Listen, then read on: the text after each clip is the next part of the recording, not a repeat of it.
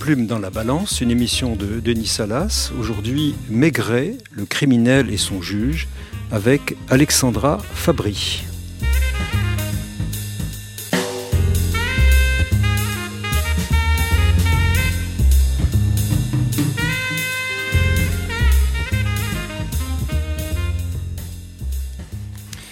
Bonjour à tous. On réduit souvent l'œuvre immense de Georges Simenon au personnage de Maigret, et on sait moins qu'il a écrit à partir des années 1940 des romans qu'il appelle des romans durs, dont la densité est trop rarement euh, explorée. La tâche est d'autant plus ardue que beaucoup de films ont été tirés de ces romans qui n'en donnent pas toujours une image euh, fidèle et qui, je pense, souvent en occultent la force. Donc cette émission voudrait revisiter ces récits, ce que nous avons appelé dans notre émission des legal novels, sous l'angle du rapport à la loi, des personnages, au premier plan desquels celui qui est tour à tour suspect, témoin, inculpé, mis en examen, accusé puis condamné, et rarement, pour ne pas dire jamais, innocent, l'accusé. Et pour en discuter, nous recevons un ancien professeur de philosophie, magistrat au parquet de Grenoble, qui a écrit un ouvrage, Simon et la justice, aux éditions Ancrage en 2017, avec Christian Guéry, conseiller à la Cour de cassation et auteur d'ouvrages de référence sur la procédure pénale. Alexandra Fabry, bonjour. Bonjour Denis Salas. Vous avez publié vous-même des articles, en particulier sur l'avocat Jacques Vergès et sur Marguerite Duras, sur l'affaire Grégory en particulier, dans la revue Les Cahiers de la Justice, dont je rappelle que tous les articles de la revue sont désormais accessibles en ligne sur le site dalloz-revue.fr. Et pour commencer, euh, Alexandre Fabry, nous allons euh, donc peut-être dans un premier temps euh, situer le personnage de Georges Simenon, ce romancier prolifique, euh, dont on dit qu'il est l'homme aux 400 livres, aux 10 000 femmes. Est-ce que cette présentation euh, vous paraît juste du personnage? Oui, alors il y a plusieurs légendes hein, sur euh, Georges Simenon. Euh, c'est quelqu'un qui est né à Liège en 1903 et qui a été enfant de cœur. D'ailleurs, ça a suffi à le détourner, je crois, pour une période suffisante de la religion, notamment à cause des restrictions d'ordre sexuel, a-t-il avoué à plusieurs reprises, notamment, mais pas seulement. après, c'était quelqu'un qui était assez pris de liberté et de vagabondage. Et c'est cela qu'il a porté sur les routes, et euh, sur les routes euh, d'abord de France, bien évidemment, puis des États-Unis et enfin euh, de la Suisse. Il est mort en 1989, il a donc traversé le siècle, et il a eu plusieurs femmes. Alors ça a été, oui, je parlais de plusieurs légendes, parce que Georges Simenon, c'est aussi la légende de l'homme à la cage de verre. Hein. C'est-à-dire? Que Georges Simenon était un très bon homme d'affaires, un homme de lettres excellent, qui a, pendant les dix premières années de sa carrière, puisqu'il était reporter à, 16 ans, mais pendant 10 ans, il s'était consacré à, comme il le dit, gâcher du plâtre afin de s'entraîner avant d'écrire des vrais livres. Et donc, c'est son, il a produit plusieurs euh, nouvelles, plusieurs romans, mais sous des pseudonymes. Il signait Monsieur Lecoq certains de ses articles et il signait également Georges Sim notamment. C'est pas, c'est pas Sim, mais c'est pas restrictif. Puis, euh, il a, euh, à l'époque où il a lancé le commissaire Maigret, il y avait le directeur d'un journal pour lequel il travaillait, François, qui devait euh, lancer un autre journal et qui lançait un coup médiatique, pour ainsi dire. Donc, c'était un véritable coup de com' où il avait imposé, enfin, il, souhaitait imposer à Simenon d'écrire un roman, donc en présence de toute la foule, qui lui aurait dit combien de personnages il y avait, qui lui aurait dit quel titre il devait choisir, etc il s'est engagé à euh, écrire ce roman euh, en l'espace de trois ou quatre jours. Alors c'est un homme qui, écrit, qui écrit beaucoup, mais qui aussi voyage beaucoup. Et on aurait tort d'oublier qu'il euh, se lance à la conquête de Paris en, 1922. Euh, il voyage beaucoup, notamment en Afrique, sur tous les continents. Il est journaliste au début. Il se, s'exile en quelque sorte aux États-Unis à partir de 1945, où il va vivre une, une dizaine d'années, et puis finira ses jours à Lausanne. Donc c'est à la fois un homme qui est sédentaire par l'écriture, par nécessité, et qui en même temps va à la rencontre du monde. Comment vous expliquez ce ce, paradoxe? Alors, c'est un paradoxe et euh, c'est peut-être une des contradictions qui euh, jalonnent alors, euh, la vie de Simenon hein, et le personnage lui-même. Alors, c'est vrai, il y a des contradictions parce que Simenon n'est pas un penseur, donc il n'a pas érigé un système. C'est quelqu'un qui vit et qui sent. Mm. Il a ce nomadisme en lui, c'est vrai, mm. et ce vagabondage aussi. Ce qui lui permet, ce qui lui permet d'entrer de, en contact avec des mondes extrêmement différents mm. et d'inventer pour chacun de ces mondes l'écriture qui convient à la restitution romanesque. Qui est inhérent à ce, au contact qui noue avec ces mondes. Oui. Que ce soit euh, euh, la Belgique, euh, la France profonde, le monde des écluses, le, le, monde des, de l'Afrique, dans différents romans. Il y a différents mondes qu'il explore. Oui, euh, c'est tout à fait mmh. exact. Simon est quelqu'un qui a voulu sortir de sa condition. Euh, d'abord, ce qui incluait euh, en premier lieu eh bien de sortir de son lieu pour aller voir l'homme, puisque c'était ça l'objectif de sa vie, hein, c'était connaître l'homme. Je veux connaître l'homme, dit-il. Alors précisément, on va, peut-être, euh, pour rentrer dans, cette thématique, on va euh, aborder un, personnage qui est absolument central chez Simon, qui est le, criminel. Comment Simon aborde le criminel et le crime. Euh, est-ce qu'on peut dire qu'il aborde comme un roman policier traditionnel? Quelle est la spécificité de son approche du criminel? Alors, dans euh, les mémoires de, de, Maigret, il y a un, une petite, euh, un petit, vous savez, le mémoire de Maigret, c'est un livre où Maigret dialogue, enfin, raconte l'histoire de, euh, des débuts de Simenon, comment Simenon vient le, vient le voir alors qu'il est au commissariat. Et c'est un, un, roman très savoureux, savoureux parce que c'est assez inédit dans le genre. Et, et alors, notamment, on, on apprend que, à un moment donné, donc, le commissaire Maigret interroge Simenon sur ce qui l'intéresse. Il dit alors, est-ce que vous êtes intéressé par les crimes euh, du milieu? Il dit non, les crimes de milieu, ça ça m'intéresse pas euh, du tout. Quoi alors euh, Est-ce que vous êtes intéressé par les crimes passionnels? Non, les crimes passionnels ne m'intéressent pas non plus. Et en réalité, ce qui intéresse Simonon, ce qui intéressera également le commissaire Maigret, c'est le criminel occasionnel, comme il l'appelle, le criminel d'occasion. C'est-à-dire, et il le définit aussi, hein, c'est un homme ordinaire, l'homme ordinaire à qui il arrive à un moment donné quelque chose de singulier. C'est cela qui intéresse euh, Simenon parce que c'est l'expérience au sein euh, de la vie quotidienne que ça peut arriver à tout le monde, que tout le monde peut déraper, peut euh, glisser à partir de cet acte-là qui interrompt véritablement très brutalement le cours du temps, peut glisser dans autre chose, dans autre monde, un, autre monde où, euh, bah, où il se cherche évidemment, il cherche à conquérir un visage, à conquérir une reconnaissance, il, cherche à aller à une conquête vers une conquête de l'être pour ainsi dire, et, voilà, c'est ça qui C'est-à-dire, il prend le, criminel euh, comme un être humain ordinaire. il est très dur de ce point de vue-là. Le crime fait partie de la vie euh, sociale. Euh, et il le prend à un moment de bascule. L'homme est installé dans, des rituels de confort de vie, de vie de couple ou de vie professionnelle.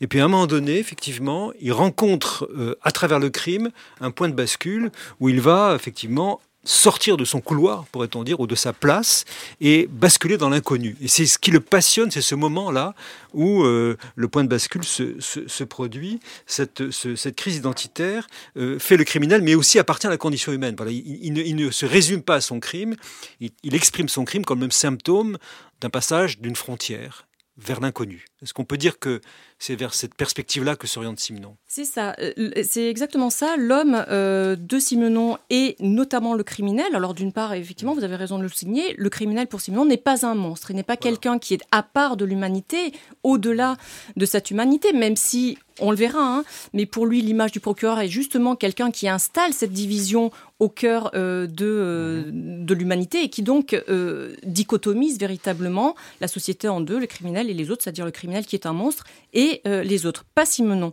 Pour Simenon, euh, et d'ailleurs, il a été très fortement euh, influencé, enfin euh, intrigué par ce qui est arrivé à, plusieurs de ses amis.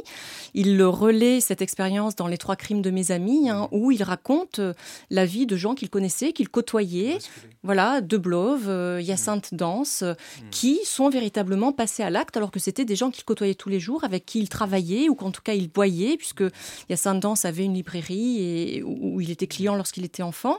Et, et le point d'interrogation de Simenon, c'est pourquoi eux et pas moi. D'accord. Alors prenons peut-être un exemple euh, dans l'œuvre de Simon abondante. Prenons par exemple La Veuve Couder que Simon écrit en, 1940. Rappelez-nous rapidement l'intrigue et euh, comment les personnages euh, qui sont deux, il y a Jean et cette femme qu'il rencontre, Tati, comment ils, se, ils, se, dessinent l'évolution de leur, parcours. Alors le livre commence par Tati qui prend le bus et qui y croise Jean, Jean dont on apprend qu'il c'est un passera monnayeur, c'est-à-dire c'est quelqu'un qui vient d'une bonne famille famille, mmh. dont le père avait été aisé, mais qui a eu un chemin déviant très jeune. Hein. il ne travaillait pas bien à l'école, etc. Enfin bon, un peu tous les clichés. Et il, il est emprisonné à un moment donné parce qu'il est déclaré coupable d'un délit. Et euh, il sort finalement, mais il est un petit peu en errance. Hein. Euh, l'errance, le vagabondage, c'est toujours un et la solitude sont des thèmes qui sont récurrents dans l'œuvre de Simenon. Et il rencontre dans ce bus Tati, qui va l'embaucher, euh, pour ainsi dire, enfin qui va le garder dans, sa ferme, voilà, pour l'aider dans les services au quotidien et qui va la servir peu à peu. Et c'est de cet asservissement qu'il souhaitera se libérer à un moment donné, euh, notamment parce qu'il sera contrarié par euh, un, une, un, intérêt un peu euh, là aussi, alors j'ose pas dire sentimental avec, avec mm. les personnages de Simenon, parce que c'est quelque chose de plus qui a un plus un lien avec la passion ou, véritablement avec les corps. C'est vraiment un amour qui est très sexué chez Simenon. Et, entre Jean et, Tati. Entre Jean et, Tati d'une part, et puis entre Jean et une fille qui travaille, enfin qui erre à la ferme, qui est une jeune fille. mineure, mais qui a déjà un enfant. Et, et Jean finira par tuer Tati parce que c'était le seul moyen pour lui de recouvrer cette liberté dont elle euh, voulait le priver. Et cette privation de liberté s'insinue toujours d'une manière euh, qui euh, n'est pas très franche, mais qui, est, qui avance un peu inlassablement jusqu'à le priver, jusqu'à annihiler, si vous voulez, toute sa, sa, sa, liberté de mouvement et qui essaye de l'enraciner, alors que beaucoup de ces personnages simononiens sont des, des nomades.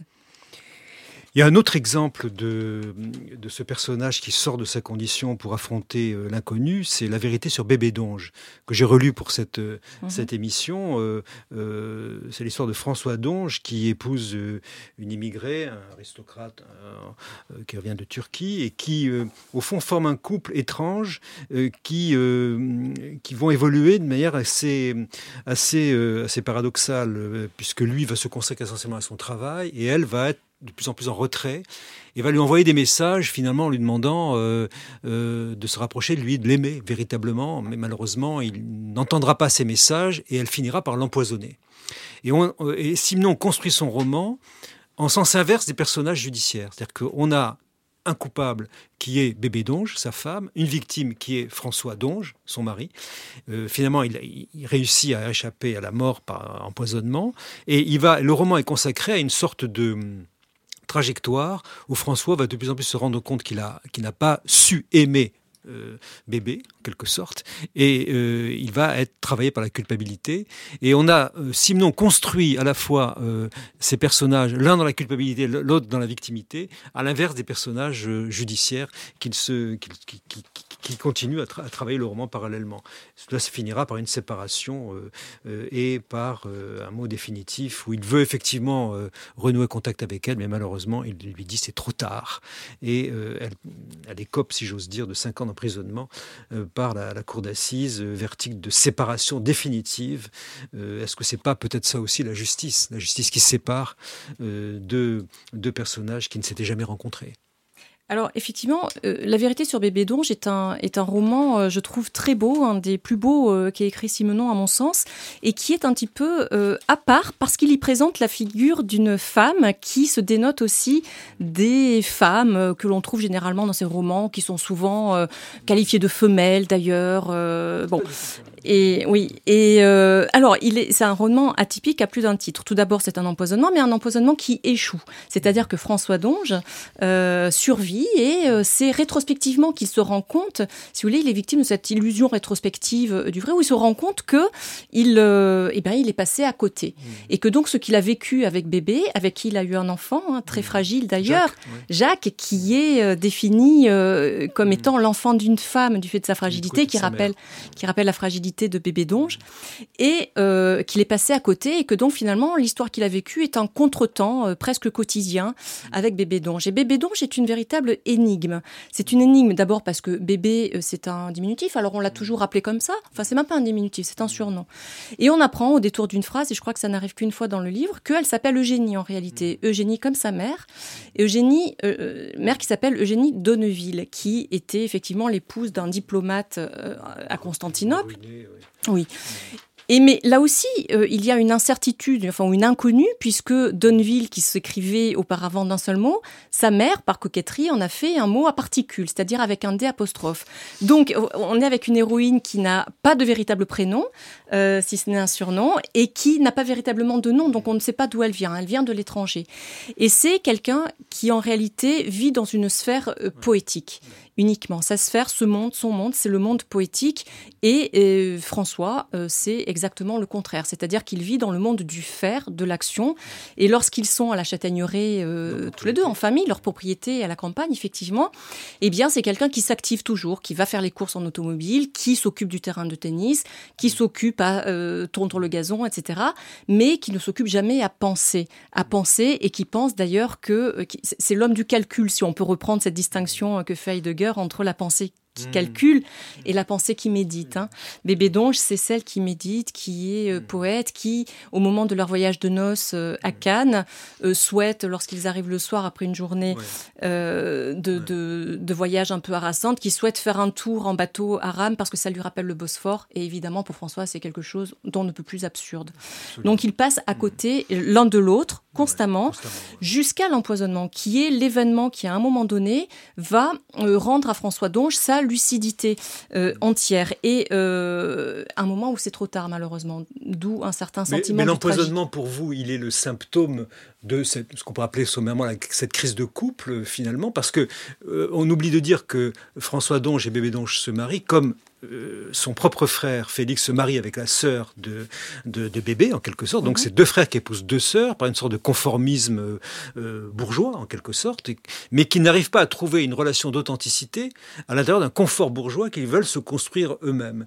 Et alors, moi, j'ai pensé en lisant ce livre à, Thérèse d'Esquerou, parce que, qui a été écrit avant Bébé Donge, dans les années 30, même dans les années 20, où c'est le parcours inverse, puisque là, dans Thérèse Bernard, le mari de Thérèse, emprisonne, après avoir été empoisonné par Thérèse, emprisonne Thérèse dans une punition terrible en la privant de ses enfants.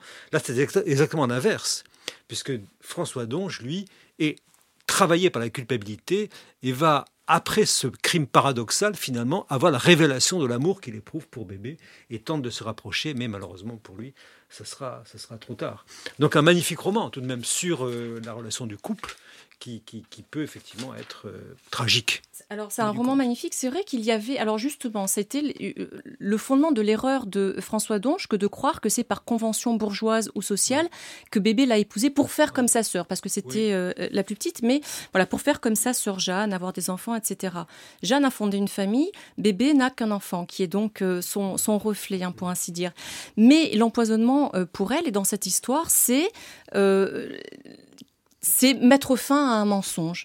Mettre fin à un mensonge qui était une vie sans amour et en tout cas une vie sans vérité, puisque c'était ce qu'elle avait exigé de François et ce qu'elle sentait qu'il ne lui disait plus. C'est-à-dire, elle lui avait laissé la liberté de la tromper, euh, d'avoir d'autres euh, maîtresses, euh, même pléthore de maîtresses, mais à condition qu'il le lui dise. Et donc, il avait fini par la considérer comme une bonne camarade, mais à qui il disait ce qu'il voulait bien lui dire.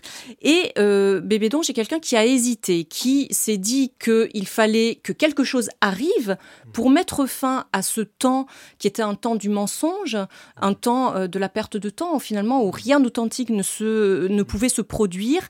Et, c'est quelqu'un qui a hésité à euh, s'empoisonner elle-même ou empoisonner son mari. Et ce qui l'a fait euh, choisir son mari plutôt qu'elle-même, c'est l'enfant, parce que l'enfant avait davantage besoin de sa mère que euh, de son mari. Et c'est vrai que la condamnation finale, alors elle est condamnée à 5 ans de travaux forcés, ce qui euh, alors laisse de l'espoir à François Donge, parce que il se dit qu'après, avec les remises de peine, elle en aura pour 3 ans et qu'après il pourra recommencer peut-être quelque chose ou commencer quelque chose de véritablement authentique de son point de vue alors que on sent bien que compte tenu de sa constitution, de sa fragilité véritablement essentielle, mm. elle ne survivra pas à euh, même ces euh, trois ans de travaux forcés et que donc la fin est funeste. Il n'y a pas chez la figure du criminel de chez Simon, il n'y a pas de figure du rachat, il n'y a pas comme chez Dostoevsky, vous l'évoquez dans votre livre, il n'y a pas comme chez Conrad aussi une quête de rédemption. Le, héros, entre guillemets, simnonien, il est confronté au malheur, au destin, euh, sans possibilité pour lui de, racheter sa faute tragique. Ça, ça se termine souvent par par un suicide ou par un échec, euh, sans issue autre euh, que, celui-là.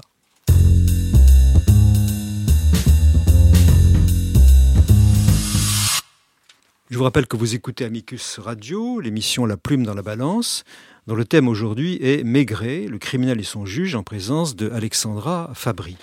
Alors après avoir évoqué la figure du criminel, nous allons évoquer la rencontre du criminel avec euh, le policier qui est effectivement Maigret, euh, qui est le personnage euh, créé par Simon et qui va accompagner toute son œuvre romanesque euh, du début à la fin. Alors peut-être pour, pour entamer une comparaison et introduire le sujet, Luc Boltanski vient de publier un ouvrage qui s'appelle Énigmes et complots, une enquête à propos d'enquête chez, chez, Gallimard il y a quelques années. Et Boltanski fait une comparaison précisément entre le détective Conan Doyle et le, policier, le fonctionnaire de police, dit-il, euh, Maigret. Et cette comparaison est intéressante parce qu'elle montre, euh, au fond, dans deux mondes différents, comment Sherlock Holmes, décrit par Conan Doyle comme un détective privé, d'une Angleterre post-victorienne, va euh, en quelque sorte être le le policier qui va, euh, comme un entomologiste, décortiquer les faits et ne pas s'intéresser tellement aux hommes, avec une technique scientifique et froide d'approche de la réalité, euh, il va considérer le policier comme beaucoup beaucoup trop rudimentaire par rapport au savoir qui est le sien.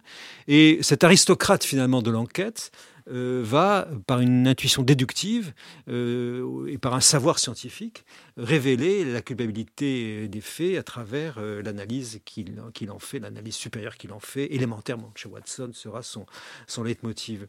Alors entre ce policier un peu aristocrate qui habite un monde des classes sociales où il y a des coupables des, des classes inférieures et des victimes des classes supérieures, ce monde, ce monde-là s'oppose totalement au monde de Maigret, qui est un monde où il y a effectivement un policier qui, appartient à l'appareil d'État, mais qui est aussi un homme ordinaire qui va rencontrer des hommes ordinaires. Comment définir le personnage de Maigret, Alexandra Fabry? Alors, tout d'abord, c'est vrai que Maigret est un policier, donc c'est un fonctionnaire. C'est-à-dire, c'est quelqu'un qui a pour mission de faire fonctionner, euh, faire fonctionner l'institution à laquelle il appartient. Et la société. Et cela, la société aussi. Et cela revient à, euh, eh bien, prendre en compte chacun des individus qui la composent. Alors que Sherlock Holmes est, lui, un détective privé. Et de ce point de vue-là, alors c'est vrai que, euh, de la même manière que Hercule Poirot, hein, ce sont des détectives, donc, qui, bah, qui s'adressent prioritairement à des gens qui ont suffisamment d'argent pour les payer et qui, donc, bon, dont on peut supposer qu'ils excluent une certaine partie euh, de, euh, de la communauté euh, qui pourrait avoir besoin d'eux ou de leurs services. Conan Doyle ou enfin Sherlock Holmes ou Hercule Poirot, l'un s'attache aux indices, matériel, hein, c'est euh, celui qui a la loupe avec lui, alors que l'autre, Hercule Poirot, c'est celui qui se sert de ces mélanges, de ces petites cellules grises, mm. comme il le dit, et qui donc fonctionne de manière purement intellectuelle. Et c'est exactement des anti-Maigret. Maigret, c'est un personnage qui entre à l'âge de 40-45 ans dans l'œuvre de Simenon, euh, et qui est quelqu'un qui apparaît comme étant assez lourd. Il le raconte dans ses mémoires, donc dans les mémoires, fameux mémoires de, de, Maigret, euh, que effectivement, il aimait bien la bonne chair. Mm-hmm.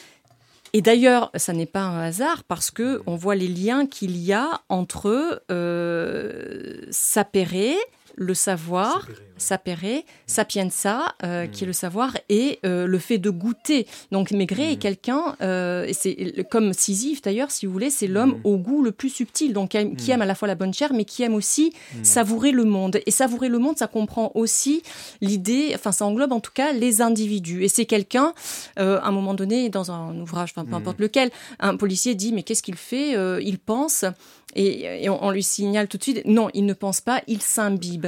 Maigret, c'est une éponge qui absorbe l'intégralité de l'atmosphère du lieu où il vit, qui a besoin de voir comment euh, vivait le criminel, comment vivait la victime, et de voir aussi tout ce qu'il y a autour et de sentir. C'est quelqu'un qui a besoin de sentir, c'est un sensitif. Il, ne pense pas, il s'imbibe, mm. et le policier rajoute, en parlant de son, chef Maigret, il y a un moment où, au cours de l'enquête, dit Lucas, où le patron se gonfle comme une éponge, on dirait qu'il fait le plein. Donc il, s'emplit en quelque sorte du monde dans lequel euh, euh va habiter par, par son enquête, il va s'y investir, il va pénétrer les personnages. Et, d'ailleurs, vous dites dans, votre ouvrage que Simon, quand il écrivait ses romans, lui aussi se transformait physiquement à travers les personnages qui l'habitaient en quelque sorte. Une sorte d'empathie forte entre Maigret et ses personnages, et Simon et Maigret et ses personnages. Oui, tout à fait. C'est vrai qu'il y a un parallélisme euh, fort. Alors, euh, euh, je disais en, commençant qu'il a souhaité, pendant les dix premières années de sa, de sa carrière, vivre toutes les vies possibles, dans tous les lieux, dans tous les continents possibles, pour euh, pouvoir, lorsqu'il pouvait convoquer un personnage, définir un personnage, s'en servir pour euh, son œuvre, mmh. euh, pour pouvoir avoir en tête dix personnes qu'il avait réellement connues. Il se disait tout à fait dépourvu d'imagination. Et voilà, en tout cas, il avait... Mmh. Mais même, c'était plus que de l'observation, c'était véritablement une absorption qu'il faisait du milieu où il était, et il, en, il, s'en imprégnait de l'essence même, de l'essence vive de ces choses qu'il pouvait voir, mmh. que ce soit en Afrique, que ce soit euh, en Polynésie, enfin véritablement mmh. surtout euh, les continents. Mmh. Et de ce fait-là, et il restituait euh, donc ce personnage de la même manière que vous le dites mmh. très justement, Maigret s'enfle de toutes ces choses qu'il peut voir et, qui, et qui le touchent jusqu'à finalement être gros. Et, gros, c'est la femme qui accouche, hein, jusqu'à accoucher la vérité, la vérité qu'il sent et qu'il intuitionne. Et alors c'est vrai qu'on a euh, enfin, on, peut faire un reproche. Vous savez que dans l'affaire euh, Stavinsky, mhm. euh, bah, toujours le même directeur de François avait chargé, mais toujours pour faire un coup de com et un coup de sensation, mhm. avait chargé Maigret d'enquêter sur l'affaire Stavinsky Prince parce qu'il sentait bien que le public euh, mmh. aurait pu se satisfaire d'une affaire effectivement très croustillante. Hein. Je rappelle que Stavisky, c'était un escroc qui avait commis des dégâts enfin, véritablement très importants sur toutes les couches de la société, qu'il a provoqué la chute d'un ministre, puis d'un gouvernement, et que le conseiller Prince, euh, Stavisky, euh, va être retrouvé suicidé à Chamonix lorsque la police sera enfin sur la PJ sera sur ses traces, et le conseiller Prince qui avait euh, qui était chargé de rédiger un rapport sur lui, a été retrouvé lui aussi déchiqueté par un train. Et alors évidemment, euh, on soupçonnait euh, une affaire d'État, des meurtres qui ne se disaient pas comme tels, et on a chargé Maigret, non, Simenon, pardon, d'enquêter à la méthode de Maigret et ça a été un gros fiasco. Alors Maigret, c'est euh, l'anti-Holmes, mais c'est aussi, je trouve, l'anti-Javert, parce qu'on a fait une émission euh, sur Victor Hugo, on a évoqué longuement le personnage de Javert avec euh, Gérard Gingembre. Et là, à l'inverse de Javert, qui est l'homme infraction, celui qui va chercher le code, l'application du code, Maigret, c'est l'inverse, c'est la vérité de l'homme dans son milieu qu'il cherche. Et vous, dites dans votre ouvrage, c'est un homme qui sait fermer les yeux, quand il le faut, qui peut aussi oublier des faits à charge, qui pèse les âmes plus que les faits, et qui, dit Simon, est un raccommodeur de destinée. Est-ce que vous pouvez expliquer cette formule étrange? C'est également dans les, dans les confessions, euh, dans les mémoires de Maigret qu'apparaît cette, cette expression, enfin notamment parce que c'est une expression qui revient aussi euh, euh, souvent. Maigret, alors on se rappelle qu'il avait commencé une première année de médecine, que Simonon a toujours été fasciné par les médecins, notamment les psychiatres. Il a beaucoup suivi la psychanalyse, etc. Et qu'il pense, oui, c'était un peu l'époque aussi qui voulait ça. Il pensait, il était pas loin de Jung, hein, et il a, il devait le rencontrer, et puis finalement ça s'est pas fait. Jung est mort avant lorsqu'il était en Suisse. Et, euh, et c'est ça que voulait être Maigret, c'est-à-dire un raccommodeur de destinée. Alors, la raison, je reviens un petit peu sur ce qu'on a dit tout à l'heure, la raison pour laquelle il n'y a pas de culpabilité, il n'y a pas de châtiment, pas de responsabilité, c'est que le criminel n'est pas responsable. Il est bien évidemment l'auteur de ses actes, mais c'est comme si le crime agissait en lui et qu'il subissait le crime parce que l'homme est quelqu'un qui déroule le fil de sa destinée. Donc il y a une sorte de, fatalisme de ce côté-là. Maigret, dans l'intervention qu'il fait, à un moment donné dans l'enquête, hein, après la crise évidemment, crise qui est caractérisée par la mort souvent, c'est, ou par la tentative, hein, on voit, euh, et quelqu'un qui arrive à ce moment-là et qui voit comment il peut raccommoder les choses. Alors ça consiste à parfois euh, faire juger le coupable et parfois aussi, euh, souvent, souvent, à laisser s'échapper mmh. le coupable parce qu'il juge que finalement la société ne gagnerait rien mmh. à ce qu'il soit sanctionné de la sorte mmh. et que mieux vaut laisser une deuxième chance. Alors, le, policier euh, Maigret est, un homme qui reçoit le réel, vous dites qu'il reçoit le réel en plein visage, à l'inverse de, des autres acteurs du système judiciaire. Le juge, le procureur, l'avocat, qui eux, chez, chez Simon, sont à distance du, crime, sont même très loin du crime, qui appartiennent avant tout à une classe sociale, protégée, bourgeoise, bien pensante. Euh, comment, comment décririez-vous les, les, autres acteurs du système judiciaire euh, chez Simon, et en particulier le juge d'instruction qui revient en permanence, qui est le juge Comélio qui est décrit comme un vieux singe, c'est tout dire. Oui, c'est vrai que le juge Comélio apparaît également euh, souvent comme euh, l'ennemi intime de, euh, du, commissaire Maigret, même si vers la fin, il regrettera le juge Comélio quand la nouvelle garde des jeunes magistrats arrive et, dont il, auquel il reproche d'ailleurs une, certaine forme d'arrogance qui n'existait pas chez le juge Comélio. Alors les autres acteurs sont effectivement à l'époque de, de Simenon issus d'une classe sociale bourgeoise installée qui a pour euh, objectif de pratiquement se préserver elle-même, mhm. de reproduire le même, de la préserver, de se préserver finalement de tout ce qui peut entraîner une, une déflagration. Donc qui évite le scandale lorsque, euh, par exemple, des personnes euh, haut placées sont mises en cause, qui euh, sont tout à fait soucieuses d'éviter le scandale, d'éviter que la presse ne sache trop de choses, ne soit mise trop au courant. Et je crois que c'est le juge Comilio qui dit est-ce que, enfin, vous vous rendez compte, Maigret, est-ce que la tête d'un homme mérite un scandale? Bon. Euh, l'avocat aussi, euh, il faut pas croire que parce que Simenon n'aime pas les, les, magistrats ni les juges, à de rares exceptions. Près, on verra, c'est nuancé. Alors c'est plus nuancé chez les juges d'instruction que chez les procureurs, hein, parce qu'il fait un tableau des procureurs qui est tout à fait euh, savoureux euh, dans, dans, la description, euh, qui est un peu plus. L'avocat, il ne l'aime pas non plus, à l'exception peut-être notable de l'Oursa dans, dans, Les Inconnus dans la maison, mais il n'aime pas les avocats parce que ce sont des personnages, alors toujours des bourgeois, peut-être un degré moindre des, des magistrats, mais enfin d'une classe, ce sont des personnes qui sont issues d'une classe sociale qui n'est pas celle du criminel, qui n'ont pas pour vocation à comprendre le criminel et qui ont pour seul souci leurs effets de manche, leur réputation, leur succès par la presse qui, lorsqu'il lâche une jolie phrase, se retourne vers les bancs euh, du public, de la presse, pour voir si ça a fait mouche et si les propos vont être retranscrits le lendemain. Quand Simon humanise l'avocat, en l'occurrence l'Oursa, dans les Inconnus dans la maison en 1940, l'Oursa est plongé dans la dépression après euh, euh, la mort de, ou la départ de sa femme, je crois. Euh, il, il, est, il, est, vraiment plongé dans l'alcool et la solitude. Et puis, euh, il a une, une, affaire qui lui tombe dessus, le, copain de, de, sa petite, de sa fille, je crois, euh, qui est accusé d'un crime. Et puis, il va, il va s'engager dans, dans, la défense de ce garçon. Et il va, en quelque sorte, être métamorphosé par cette, cette nouvelle, ce nouveau défi qu'il qu'il accomplira d'une manière. Euh, euh, il, va, donc sortir du rituel de la dépression et entrer dans un autre personnage. Euh, donc l'avocat peut atteindre en quelque sorte une autre identité qui va l'exalter et le sortir de sa, de sa condition dépressive en l'occurrence à travers son parcours. Oui, l'Oursa est une euh, exception notable, un peu comme euh, le juge Lomont hein, d'ailleurs dans, oui, euh, qu'on verra tout à l'heure. Et l'Oursa, alors tout d'abord c'est un alcoolique, donc il a toutes les raisons pour avoir les faveurs de Georges Simenon. Et c'est quelqu'un qui effectivement vit une profonde dépression, qui, mm. il y a beaucoup de métaphores ou de comparaisons animalières hein, le concernant. C'est un ours qui vit dans sa tanière, il est esselé, alors il vit avec sa servante qu'il appelle la naine, avec qui il a que très peu de langage. Et il vit dans le monde des livres. Il vit euh, entre sa cave et sa bibliothèque et les livres qui sont sa seule compagnie. Il vit également avec sa fille, mais avec Mmh. Pas, euh, c'est-à-dire que sa fille habite à l'étage, elle a sa vie propre, elle est entourée euh, de ce que Gide appelle ça une, une bambocherie euh, médiocre, c'est-à-dire qu'il forme une bande de jeunes, etc.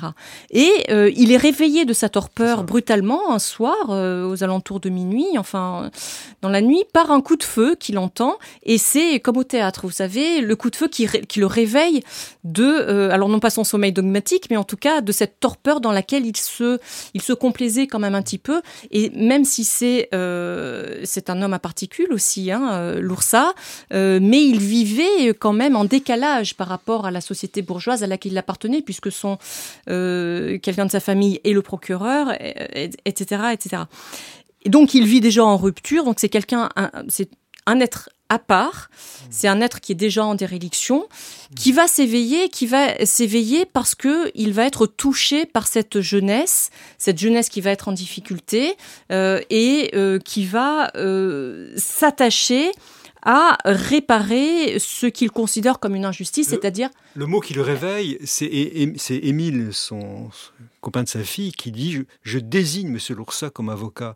La désignation de l'avocat est une sorte de piqûre qui va lui, lui rappeler en quelque sorte à son rôle euh, social qui va jouer en quelque sorte un rôle rédempteur pour lui. Ce qui est rare chez Simon, hein, ce qui est, oui, c'est peu fréquent. Hein. Alors, euh, à, ceci près, il faut nuancer parce qu'il y, y a très peu de happy end dans et, euh, et là c'est limité, c'est nuancé en tout cas. Moyennement, voilà, moyennement parce qu'il retombe dans cette torpeur, mais en tout cas il aura eu cette parenthèse qui effectivement, alors est-ce qu'elle le rachète, est-ce que, mais en tout cas il, euh, c'est peut-être le moyen euh, de se redonner une dignité et de toucher à nouveau cette pureté hmm. de la jeunesse, pureté des sentiments d'Émile Manu pour sa fille, de sa fille également pour. Mais hmm. lorsque on demande alors Simonon arrivait très mal à résumer euh, ses livres, hein, euh, euh, mais il, disait sur les inconnus dans la maison, hmm. c'est l'histoire d'une relation d'un père à sa fille. Oui, c'est voilà.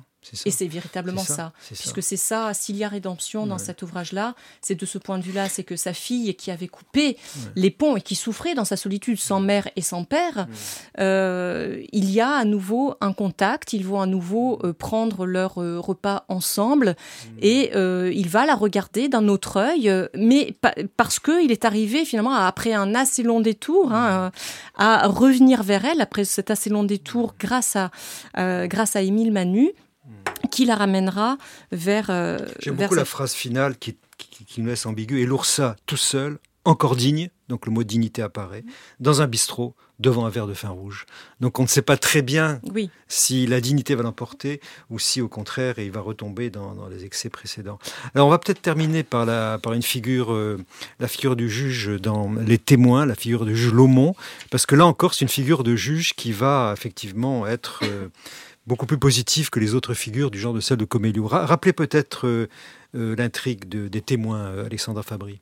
Alors dans les témoins, c'est un, juge dont il est révélateur de voir qu'il écrivait une thèse sur la culpabilité. Enfin c'est une petite parenthèse, mais voilà, ça a quand même son sens lorsqu'on connaît les thématiques de Simenon, et qui est chargé de juger l'affaire d'un homicide. Et l'accusé, un certain Lambert, est, euh, est présent à la barre et donc il a à charge de, euh, de le juger. Sauf que on apprend que ce juge Lomont, il a une épouse qui est malade, qui doit euh, avaler des médicaments, en l'occurrence de la strychnine, et que lui-même est chargé de. Alors elle est alitée, elle ne peut, elle ne quitte pas son lit depuis euh, plusieurs années, et donc il pense que euh, la maladie de sa femme est feinte, que c'est un moyen pour la servir, et on voit à quel point là aussi il y a de la rancœur parce que la liberté est quand même importante et l'asservissement et, euh, et ce que Simenon euh, déteste le plus au monde. Hein. Il a vécu, je le rappelle, dans, les, dans des péniches, enfin bon. Et. Euh, et lorsqu'il commence à juger cette affaire Lambert, il commence par casser une fiole de strychnine. Il doit donc en pleine nuit se rendre à la pharmacie pour en racheter, parce que c'est une dose que sa femme doit impérativement euh, prendre. Il s'aperçoit que le pharmacien ne l'entend pas. Il entre donc dans un bistrot pour pouvoir lui téléphoner. Hein, c'était l'époque mhm. où euh, il n'y avait pas beaucoup de choix.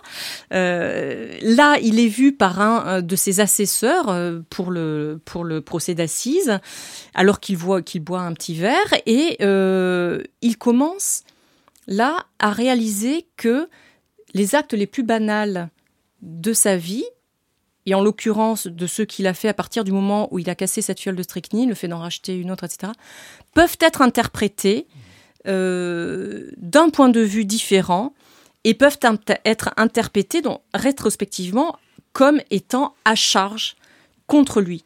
C'est-à-dire que là où il y avait de l'innocence d'un événement tout à fait banal, aller, banal, aller téléphoner, euh, aller à la pharmacie, euh, grâce à ces circonstances particulières, le fait de le faire en pleine nuit, euh, après minuit, alors que sa femme est alitée et qu'elle va mourir, d'ailleurs à la fin du roman, peut être interprété comme est-ce que Laumont ne serait pas euh, devenu alcoolique, n'aurait pas souhaité se libérer de cette emprise qu'exerce sa femme sur lui, n'aurait pas souhaité euh, finalement faire sa vie avec sa secrétaire qui tape donc sa thèse sur la culpabilité et qui était sa maîtresse bien évidemment et avec qui de fait il refera sa vie.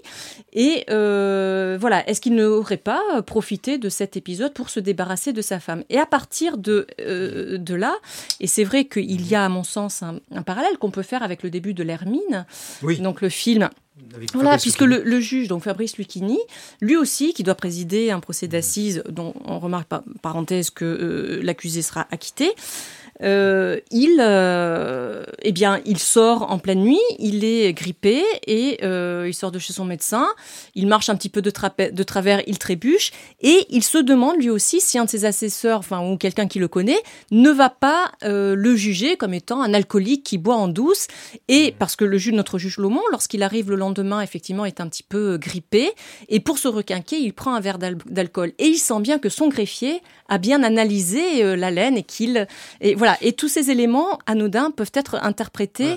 Il, se passe finalement entre euh, l'accusé en quelque sorte et euh, le juge une intervention possible des rôles. Le juge, en- en- alors que vous le rappelez d'ailleurs dans, dans votre ouvrage, au début du procès, euh, Laumont consulte le juge d'instruction ou le procureur, je ne me souviens plus, et le, magistrat lui dit oh, "Tu sais cette affaire-là, elle est pliée, ça vaut tant."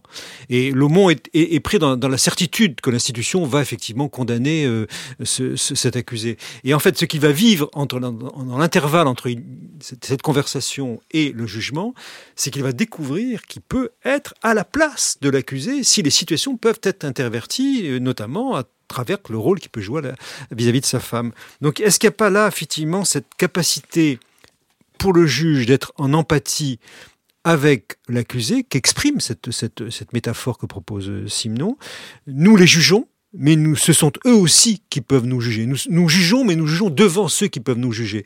Cette euh, inversion des places, cette permutation des places, ce doute sur ma propre place de juge, est-ce qu'elle n'est pas fondatrice, finalement, de l'acte de juger? L'homme jugé et l'homme jugeant partagent la même condition humaine. Je crois que c'est ça aussi la, grande leçon pour nous, juges, en quelque sorte, que nous présente Simon dans cette belle intrigue. Oui, c'est vrai, c'est la première fois que ça arrive à l'Oursa, alors que pourtant on apprend qu'il a une carrière euh, qui est quand même assez importante derrière lui. Et euh, c'est la première fois finalement qu'il arrive à penser euh, en se mettant à la place de euh, l'accusé. C'est-à-dire qu'il arrive à se penser donc euh, en victime éventuelle d'une erreur judiciaire. Mmh. Et c'est à ça. partir de là qu'il va prendre en compte cette vie d'autrui, cette vie intellectu- intellectuelle d'autrui. C'est une expérience intellectuelle qu'il fait, la première donc, on l'a dit, mais c'est une expérience qui est, alors pour Simenon évidemment, qui explique son rachat. C'est un des rares juges qui vont arriver euh, jusqu'à ce stade chez lui. Mais en même temps, c'est- très rare. Et alors, c'est vrai, euh, je disais, penser en se mettant à la place de tout autre, on voit que c'est un, un des préceptes kantiens, hein, d'arriver à penser, à élaborer une pensée, à tra- en, en essayant de comprendre en soi l'ensemble des perspectives qui peuvent être posées sur une chose. C'est ce que disait Nietzsche également d'une manière différente, lorsqu'il disait, plus nous aurons Dieu, et plus grande sera notre notion. C'est-à-dire que plus proche notre euh, sens de la vérité, notre conception de la vérité sera plus proche de tout ce qui peut l'enrichir, c'est-à-dire de tous les points de vue différents et même opposés. Euh, opposés, être à soi-même son meilleur ennemi. Et c'est cela qui arrive à constituer une pensée, euh, une théorie, une thèse qui peut se tenir et qui peut être honnête et qui peut n'être pas dogmatique. Et c'est cela qui sauve Laumont. Sauf que du point de vue judiciaire, alors si c'est vrai que on doit s'efforcer, je crois, en tant que magistrat, comme le disait Anna Arendt, en prenant compte, avec une formule qui est très belle, à exercer son imagination, à aller en voyage, c'est-à-dire à prendre en compte ces euh, points de vue d'autrui euh, pour euh, les intégrer et pour apprendre à juger avec ce recul nécessaire. Néanmoins, il y a à mon sens un échec parce que Laumont, dès lors qu'il arrive à faire cette expérience intellec- intellectuelle, ne peut plus juger. Il ne vote pas la culpabilité, il ne vote pas contre Lambert, Il comprend trop pour pouvoir. il juger. comprend trop, voilà. Et il s'abstient. Mais donc, en, en- en s'abstenant ainsi, eh bien, il n'est plus juge. Il, il, C'est pour ça qu'il il est une renoncé. exception dans l'œuvre de Simon. Voilà, je le crois. oui. Bien, merci beaucoup Alexandra Fabry. Merci. Nous avons évoqué votre ouvrage qui nous a permis d'échanger ce matin, Simon et la justice, coécrit avec Christian Guéry aux, éditions, Ancrage en 2017. Livre, je le rappelle, qui est à la fois un livre qui euh, repense complètement l'œuvre romanesque de Simon, qui contient beaucoup de références philosophiques. Vous avez fait référence à Nietzsche à l'instant, et c'est, une force de ce livre. Et également des ouvertures sur la pratique judiciaire qui viennent éclairer et, donner une signification euh, intéressante à, votre livre. Bien, merci beaucoup. Vous retrouvez toutes ces références sur notre site internet, amicusradio à la page de notre émission La Plume dans la Balance. Une émission préparée avec l'aide de Léa de Lyon et avec la technique Arnaud Dumanois. N'oubliez pas de vous abonner à cette émission et de nous suivre sur le blog imagesdejustice.fr où vous retrouverez des échos de nos émissions.